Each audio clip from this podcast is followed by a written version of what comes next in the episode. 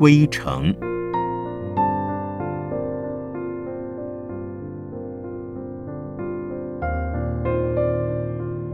圣严法师著。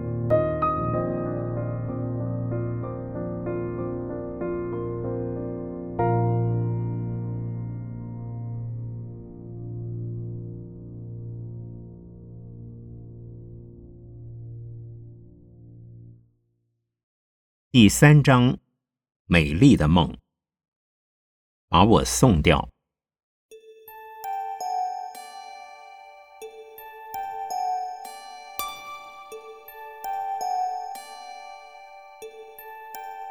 起先，我的母亲加入了乡间的观音会，每年三次法会，由会员轮流着在个人家里做，大家出会费作为法会的开支。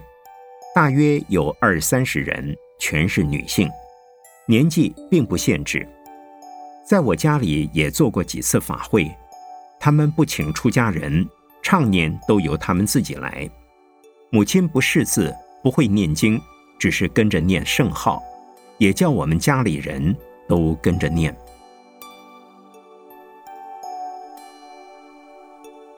我的大哥、二哥与二姐。都是礼教会的会员。二姐曾带我去参加过一次法会，除了念经之外，还听讲道。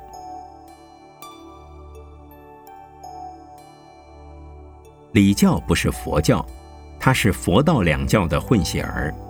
他们供的金身佛老爷是观世音菩萨，楼上供的是他们两位祖师，叫做杨祖及隐祖。殿前也供弥勒与韦陀，主要是禁酒戒烟。入教时受有视为秘密的五字八戒。杨祖是明末的人，尹祖是清朝乾隆年间（西元一七三六到一七九五年）的人。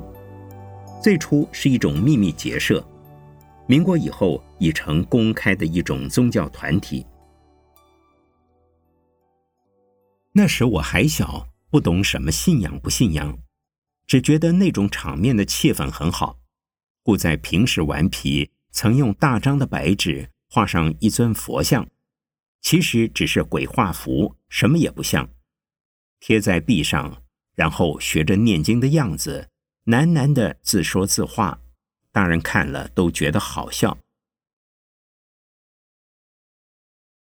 我们乡间除了佛教和道教，没有别的教，故在一年之中，总要看到好多次的和尚和道士，比如死了人啦，做七啦，做周年啦，做冥寿啦。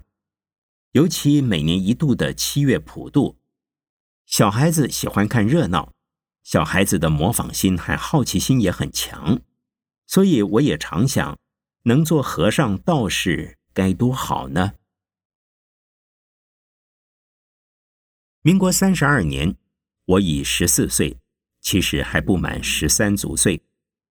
父母因为家境关系，我的学业也是时辍时续，并且读私塾、读小学没有一定。小学我仅读到四年级，便决定不让我再读下去了。那年夏天，有一位邻居叫戴汉清。到我家里来玩闲谈间问起我将来要做什么事，我没有回答，我的母亲却说话了。我家很穷，子女也不算少，所以我想把他送掉。去年有人介绍他到无锡乡下做招女婿，那人家倒不错，有田也有产，可惜那个女孩是哑巴，同时这是我最小的儿子，我也舍不得送掉。母亲接着又说：“这孩子身体很单，读书倒很用功，只是他投错了人家，我家培养他不起。将来他长大时，我们做爹娘的也老了，也无法给他娶得起媳妇儿。看样子，他只有去做和尚了。”想不到母亲的最后一句话，竟然触动了那位姓戴的灵机。他连忙追问我的母亲：“真的舍得让他去做和尚吗？有什么舍不得的？但也要他自己甘愿了。母亲跟着便以开玩笑的口吻问我：“宝康，你想做和尚吗？”当然想做，我说。但我这一回答，倒使母亲愣住了。母亲疼了一下，才说：“你倒爽快，但还不知有什么庙里要你去做和尚嘞。”原来那位姓戴的邻居也是南通搬去的，他的老家住在南通的狼山脚下，他与狼山的和尚很熟，每次回南通总要去看看狼山上的和尚。那一年山上的和尚正巧托他带找小和尚，因此他就把我看中了。跟着他要我父母先将我的生辰八字开好，给他送去狼山。以便山上的和尚在佛前请示。我的生辰八字开给那位姓戴的邻居之后，父母以为是开开玩笑的，所以并不怎么认真。我却把它当成了一大喜事，天天希望着好消息的来临。夏天过后，秋天来了，那位信贷的邻居从江北回来。果然给我带来了好消息，并且来得非常积极。他一到我家，便要我把衣服收拾起来，马上跟他过去狼山做和尚。这事本已说好了的，但是在没有心理准备的父母听来，又觉得非常突然了。尤其是母亲，甚至要反悔。他以为孩子去出家。总得先让父母见见山上的老和尚，看他们到底好不好。最低限度也得让父母给孩子做几件像样的衣服穿了去。但是戴汉卿很会说话，他说：“不要紧的，现在只是带他去山上住着试试。至于出家与否，还不能确定。第一，要他住得惯。”第二，还要师傅喜欢。再说衣服根本不是问题。狼山的和尚是财神，从狼山下来的和尚等于是从前山下来的，还怕没有衣服穿？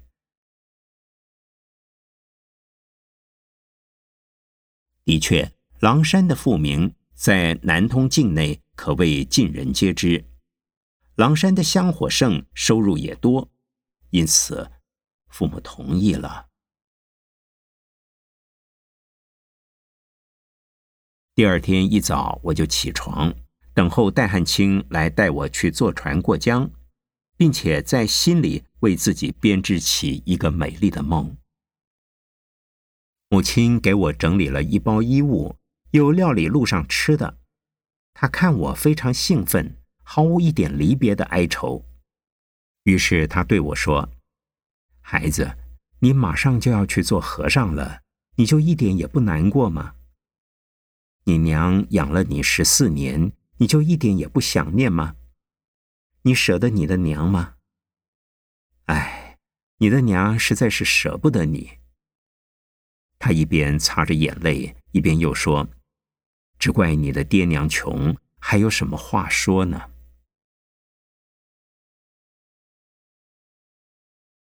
母亲是不大流泪的，我也不是爱哭的孩子，但这时她很伤心，伤心我并不依恋母亲，所以她流泪。听了母亲的话，终于我也是在泪眼汪汪的情景下离开了家。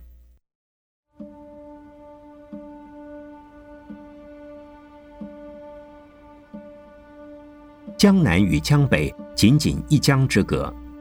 南通的狼山与常熟的福山也是遥遥相对，彼此都可以看到山影。从江南的东界港到江北的任家港，江南的十二渔港到江北的天生港，也都只有二十多里的水路。若是天气晴朗，江南江北均可看到对面的树影。狼山是在福山的对面。若从江南的四星港到江北的兔子港，那是最近的路途。但以北塌南涨，两边的港口均无定址，所以也没有固定班起的渡船。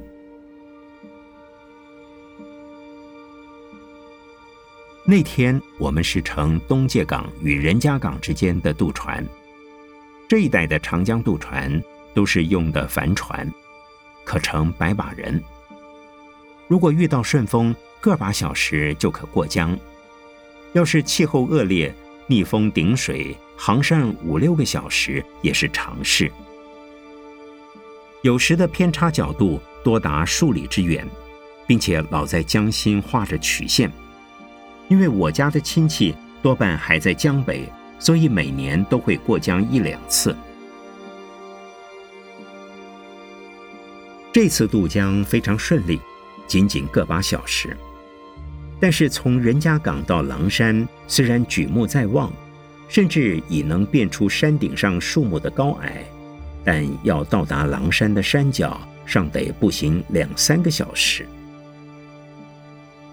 港口到达南通城里，一天有两三班烧木炭的客运汽车，并且没有定时。到狼山去，除了独轮手推的小木车，没有别的交通工具。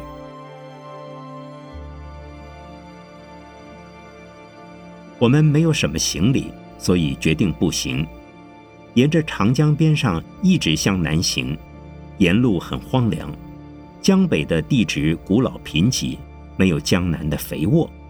江南那种绿油油的田野，在江北的江边是少见的。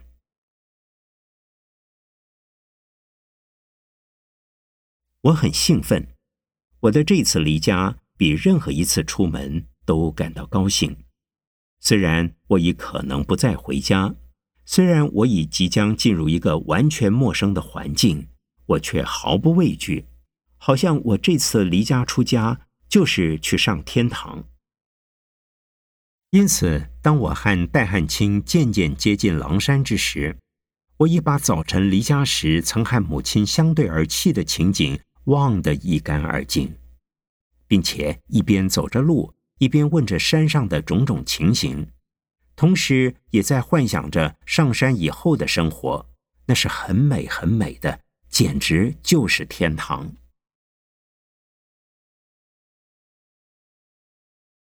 到了山脚下，巍峨的殿宇已出现在面前，而且遍山都是高大壮丽的建筑物。那座山门第二进的大雄宝殿，高大的使我不敢相信，要比我家全部的房屋大数十倍，也高了许多倍。我家的房屋如果摆进这座大殿，那就像是玩具屋了。殿内佛像之大，也是从来未见。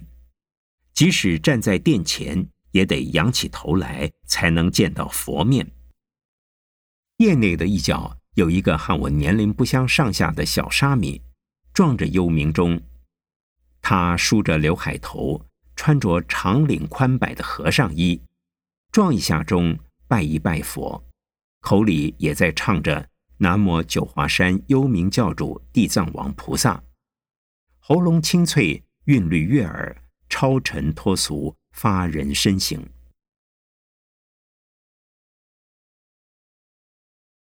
这一切都使我神往。我想，我也就要住在这里了，我也就要和这位小和尚一样了。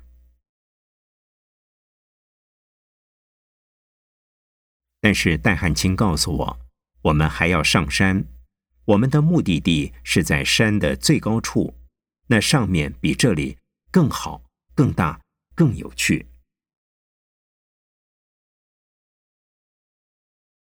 遍山都是碧绿苍翠的树木，在树荫丛中，到处可以看到若隐若现的红墙绿瓦。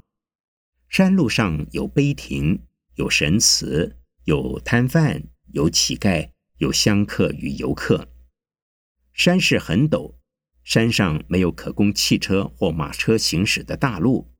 只是步步涉级而上的小路，路面的宽度只能容许三个人并肩通过。如果中途不休息，通常的人约需四五十分钟就可走到山顶，走得慢些要一个多小时。走惯了的山上道人工友挑着担子，也只消二三十分钟。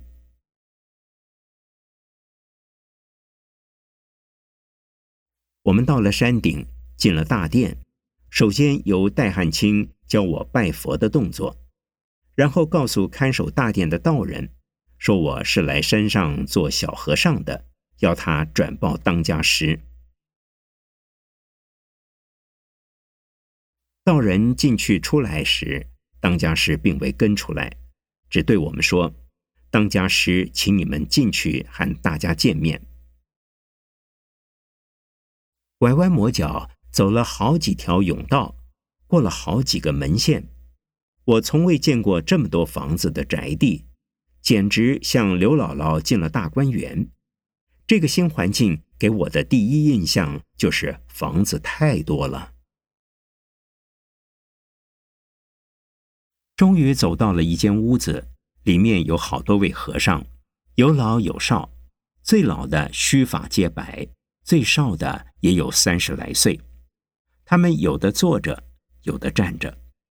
当我一跨进这间屋子，大家都没作声，不约而同的眼光集中在我的身上，将我浑身上下打量了一会儿，才有一位中年的和尚对戴汉卿说：“就是他。”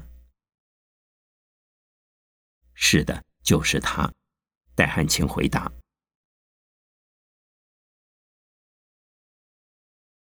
于是那位中年和尚便向我说：“来吧，来认一认人。”他随即逐一介绍：“这是师太祖，这是太师祖，这是曾师祖。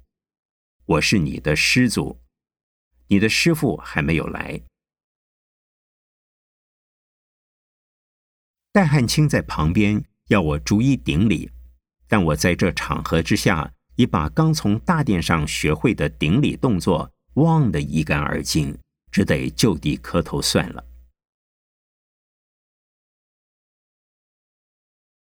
狼山这个地方不是十方制，乃是子孙庙，唯恐子孙在接任住持的问题上发生纠纷，所以由来都是子孙单传。一个师傅只许有一个徒弟，如果同时收受两个小和尚，必定是一个师傅一个做徒弟。我的师公与师祖是同时出家的，但是先进山门为师，所以刚刚出家就做了师傅。这次收受的两个小和尚，我是徒弟，另外一个也成了我的师傅。但是很不公平，照理是先进山门者为师，然我先进山门仍旧是做徒弟。当我上山之时，我的师傅尚未上山，据说他的年龄比我大一岁，介绍出家的时间也比我早。事实上，另外有个最大的原因是他住在狼山脚下，并与我师祖的俗家也有一点亲戚关系。为我当时全不知道，只觉得能够要我出家，已经心满意足。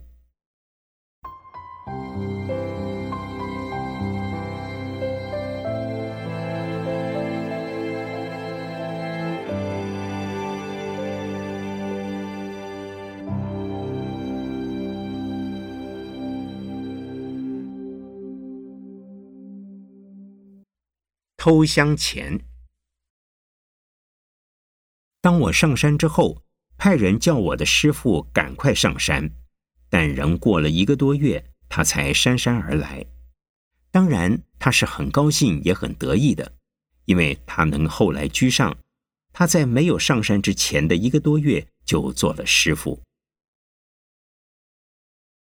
我和师傅住在同一房间，虽然口上叫他师傅，实际上是两个小朋友。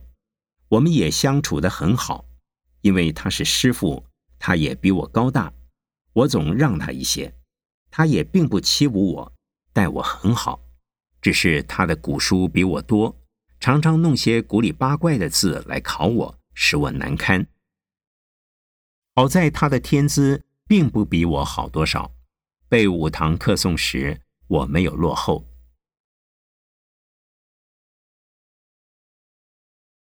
但我尚有一个希望，希望把衣服换掉，能够穿上和尚装，头上也梳起一个刘海头。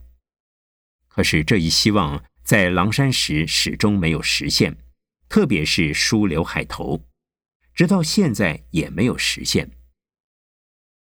这个希望未曾实现之前，虽然住在山上，仍跟在家之时一样，天天照应佛前的香火，甚至也有些像小老、小伙计。因为我的师祖没有这个兴趣。师祖与我虽然隔了两代，但他是当家，小和尚也是他带的，一切均由他负责，其余的人不会管，也管不着。所好的一点，狼山是有名的富山，山上用的道人很多，出家人不必做苦力，即使是小和尚也不必扫地抹桌子，除了佛前照应香火，便是念书念课诵。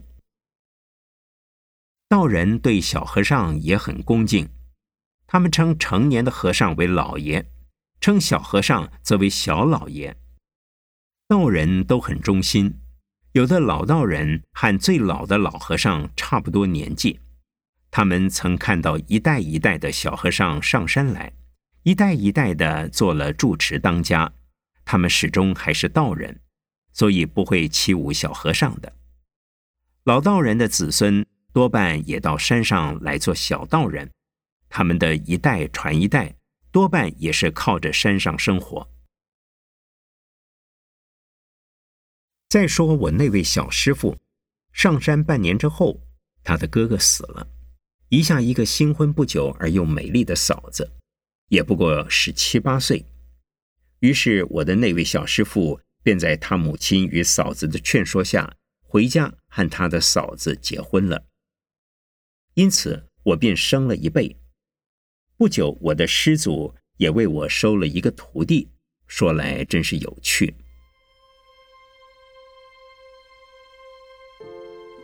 我在狼山前后住了不到两年，但对他有浓厚的情感和深深的怀念。当我上山不久，便发生一桩趣事。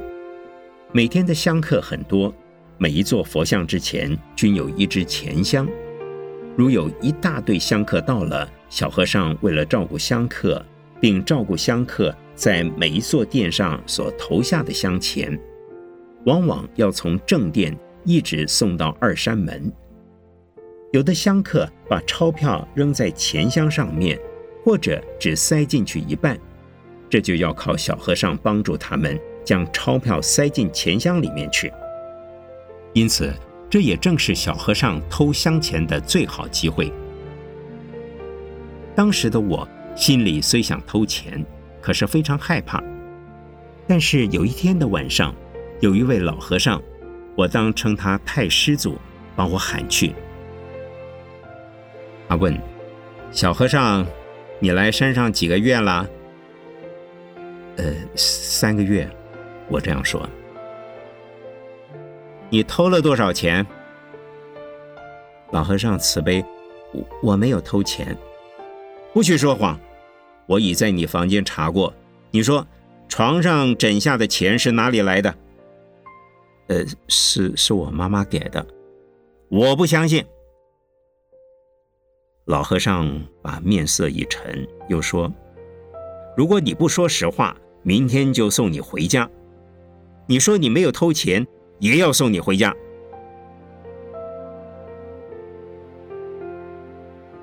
那位老和尚的意思使我很难捉摸，说谎的要送我回去，不偷钱的。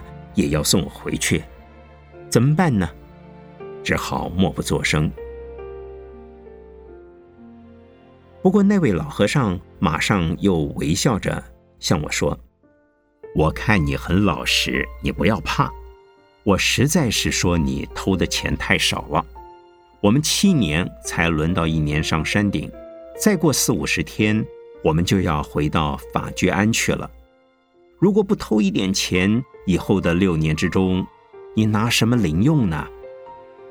我们狼山的规矩，常住上不发单银，零用全靠自己。我又听说你的俗家也很穷，相信也不会有钱给你用。再说呀，我们狼山除了香火，既不做金忏，也不易找护法。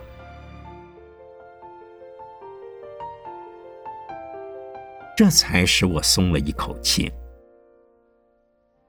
老和尚教小沙弥偷香钱，这恐怕是狼山独有的家风了。当然，主要的，他不是当家师。